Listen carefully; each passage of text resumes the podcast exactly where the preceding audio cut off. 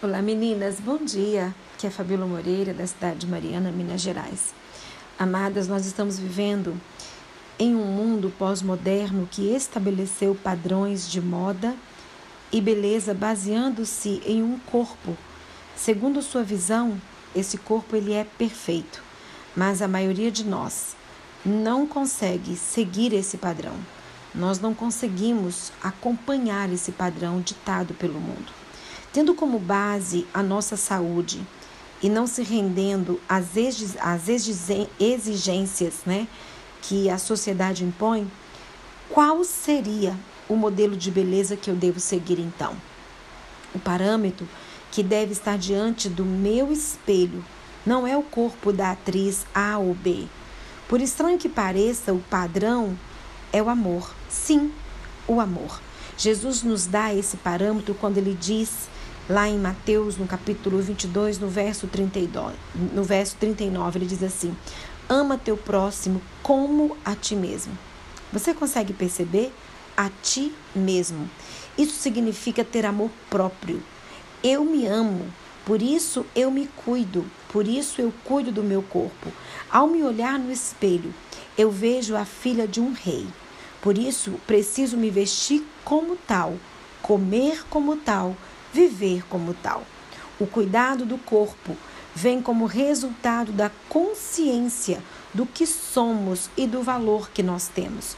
Muitas de nós ainda não possuímos essa consciência, outras possuem um sentimento narcisista, na verdade. A grande verdade é que não temos valor por nós mesmos.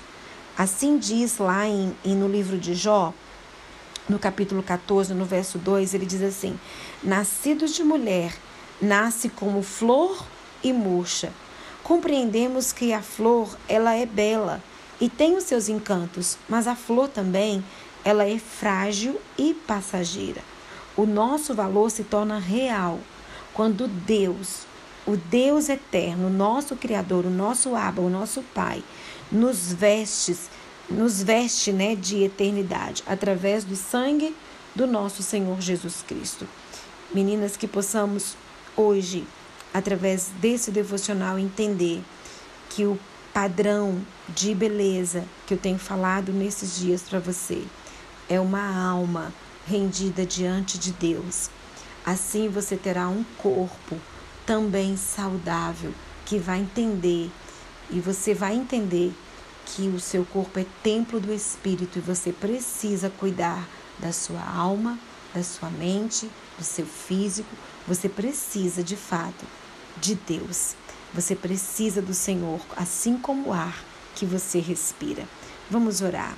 Senhor, que no espelho da minha alma, que no espelho da alma dessa mulher que me ouve, eu possa enxergar e ela também possa enxergar o brilho e o vigor da eternidade através do sacrifício de Jesus Cristo, que aos pés da cruz, eu e essa amada que, mulher, que me ouve, essa mulher plena que tem participado desse devocional, possamos encontrar o nosso valor.